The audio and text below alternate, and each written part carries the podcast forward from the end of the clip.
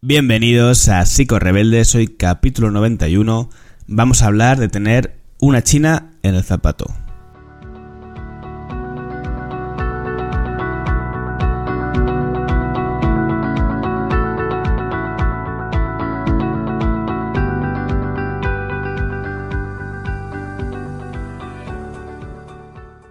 Rebeldes es un espacio para profesionales y no profesionales de la salud mental que tenemos algo en común, y es la pasión por la psicología, una psicología crítica, una psicología sincera y una psicología que pone el ojo en ayudar a otras personas, en encontrar las maneras de que seamos un poquito más felices, si ese término existe, de que funcionemos mejor y de que en general nuestro bienestar pues sea el mayor posible. El capítulo de hoy va a ser muy breve, o eso creo, así antes de ponerme a grabar porque quiero compartir una reflexión personal. Como ya comenté hace, hace varios episodios, estoy dejando un poco más el canal de YouTube para contenido más divulgativo, referenciado, bibliográfico, y el podcast un poco más para cosas que me voy encontrando durante mi día a día como terapeuta. Eh, reflexiones más personales, ¿no? Vamos a decir, menos basadas en la evidencia, si lo queremos decir así, más pues de, de ese trabajo de campo, ¿no? De estar un poco en las trincheras. Y entonces pues me van a salir cosas más, más cortas creo y más al grano. Aunque bueno, luego vete a saber porque a lo mejor luego me empiezo a enrollar y la cosa se me va. Eh, como siempre, recordarte que en las notas del episodio, en, si estás en Spotify, en iBox o en Apple Podcast, pues ahí tienes mis recursos descargables, ¿vale? Entre ellos está el canal de YouTube también, por si quieres eh, seguirlo. Esta semana he colgado dos vídeos bastante eh, cañeros, uno sobre las falacias lógicas vinculado al, panorama político, porque bueno, como estamos de, vienen los debates electorales en breves y tal, pues me parecía un tema interesante, ¿no? Para evitar ahí que nos manipulen. Y otro tema que a mí me encanta también, que es el de las teorías conspirativas, ¿no? De por qué creemos en este tipo de teorías. Pues he subido estos dos vídeos esta semana, así que los tienes ahí en el canal de YouTube si les quieres echar un ojo. Eh, y bueno, y el resto de recursos descargables que también, que también están ahí, ¿no? Tengo un curso de asertividad, bueno, tengo varias, varias cositas que puedes ahí mirar. A ver, ¿por qué el título de este episodio? Que por cierto, si lo estás oyendo, supongo que vienes totalmente a la aventura, porque no dice mucho, ¿no? En sí mismo supongo que no, que no sabrás eh, de, qué de qué voy a hablar hoy o de qué tema voy a tratar. Eh, esta semana estaba en consulta, pues hablando con, con una de mis pacientes que tiene un perfil de ansiedad generalizada bastante, bastante evidente, ¿no? Una persona muy proactiva, muy ambiciosa, pero también eh, con un alto sentimiento de urgencia, muy rumiativa y en general, pues que vive muy estresada ahora mismo y con bastante angustia eh, su día a día. Yo llevo haciendo hincapié eh, con ella durante sesiones en que no puede seguir así, que tiene que bajar el ritmo o va a petar.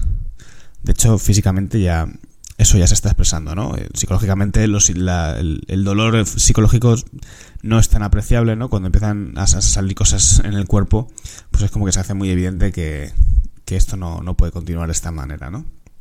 Y en la última sesión eh, ocurrió algo y donde yo le, le, dije esto que, que, que, da el título al, al, episodio de hoy, ¿no?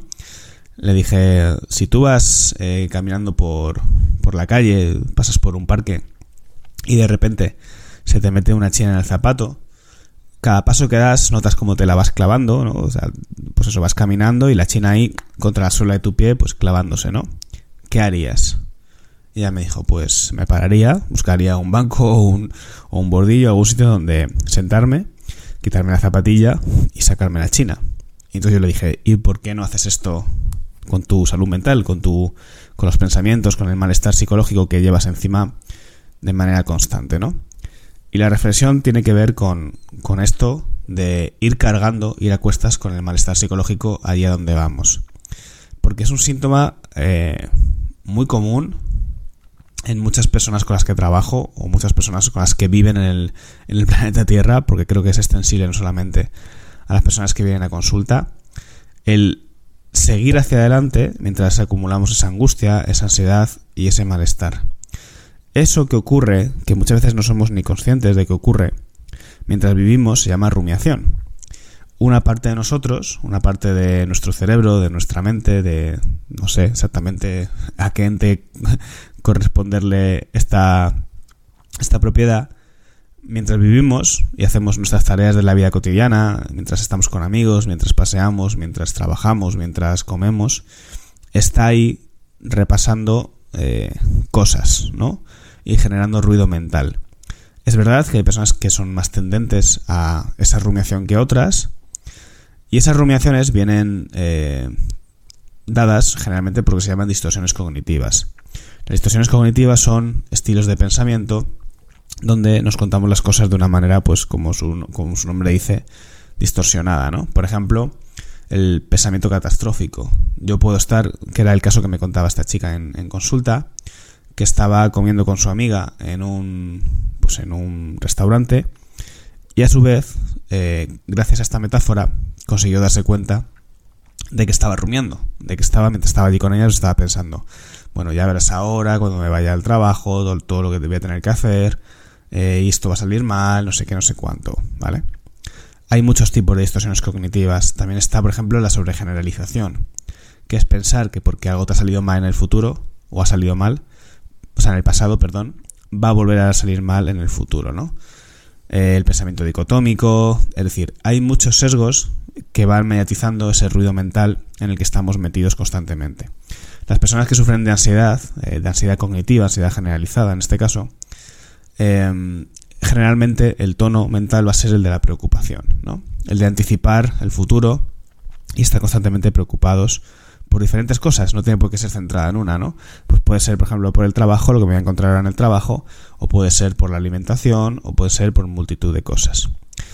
¿Qué pasa? Que como te digo, ese ruido mental, esas distorsiones son eh, una desviación del pensamiento y en el momento en el que somos capaces de tomar conciencia de eso, darnos cuenta de que estamos pensando una serie de cosas que o son innecesarias, o son ridículas, o no son verdad, pues nuestra emocionalidad cambia mucho, porque detectas eso, de alguna forma te hablas a ti misma o a ti mismo de una manera más realista y más optimista, y entonces tu estado emocional cambia, ¿no?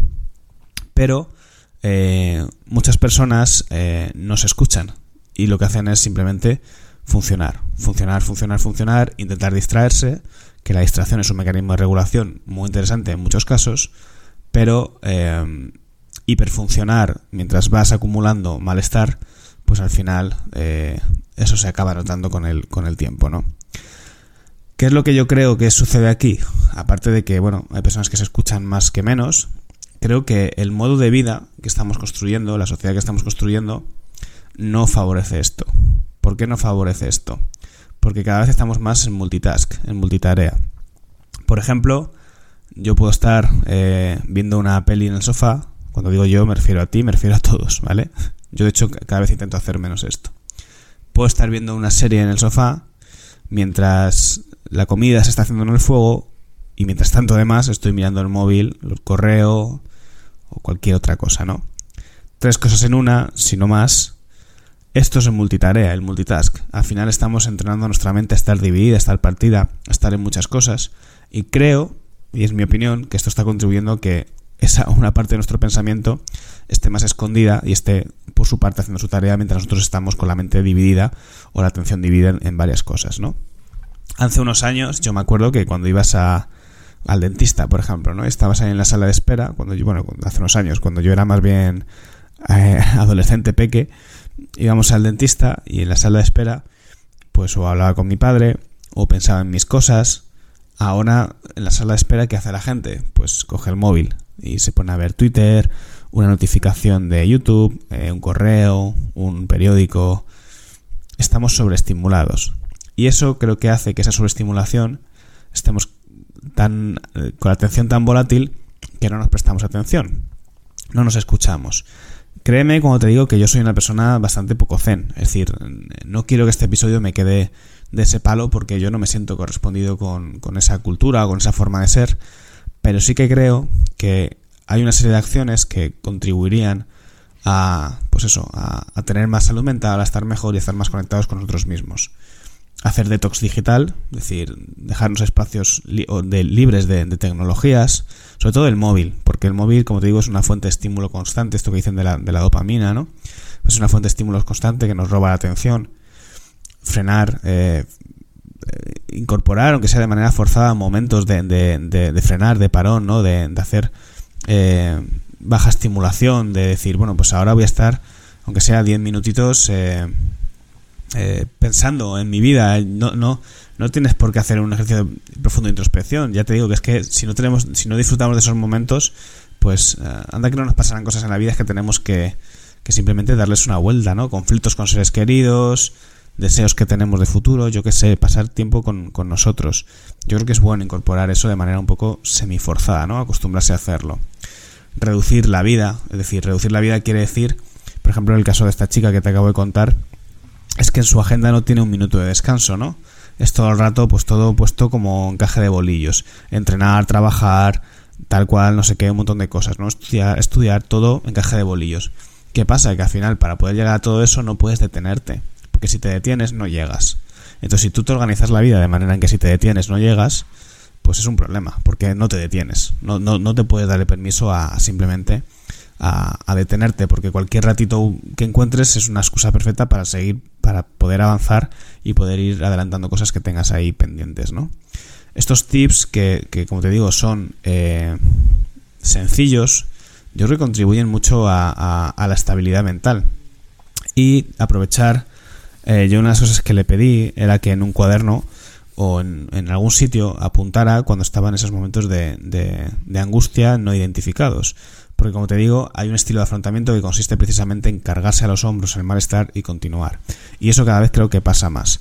Entonces, un ejercicio muy bueno es simplemente pararnos a, a ver pues que estamos mm, rumiando sin darnos cuenta, ¿vale? Detectar esos pensamientos e intentar aterrizarlos en una base de realidad. Por ejemplo, yo un ejercicio que le mando a mis pacientes a veces es que les paso una fotocopia con todos los tipos de distorsiones cognitivas y les pido que en ciertos momentos, pues cuando están angustiados o están preocupados o están por algo, identifiquen qué, es, qué está haciendo su cabeza y qué estilo de, sesgo cognitivo distorsión, o de distorsión cognitiva está utilizando su cabeza para martirizarles, ¿no? Como una forma de tomar conciencia de que esos pensamientos en cierta forma son automáticos, son externos, es decir, hacer difusión. Difusión consiste en darte cuenta que los pensamientos no son tuyos, sino que son, bueno, pues algo que tu cerebro, tu mente hacen en piloto automático y que conviene detectarlo pues, para no ser partícipe de ellos, porque como te digo, puede ser angustia gratuita.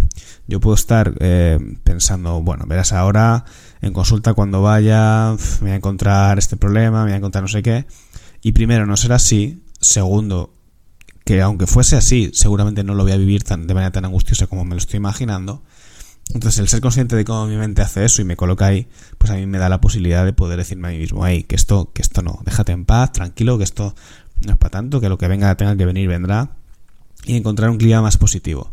Sin embargo, si yo no hago este ejercicio y sigo funcionando, sigo eh, corriendo para ir a la compra, para ir a no sé qué, para ir a no sé cuánto y no me tengo, lo que iré es mientras hago todas estas cosas ahí, ir con esa carga y el malestar. Y al final el malestar se paga.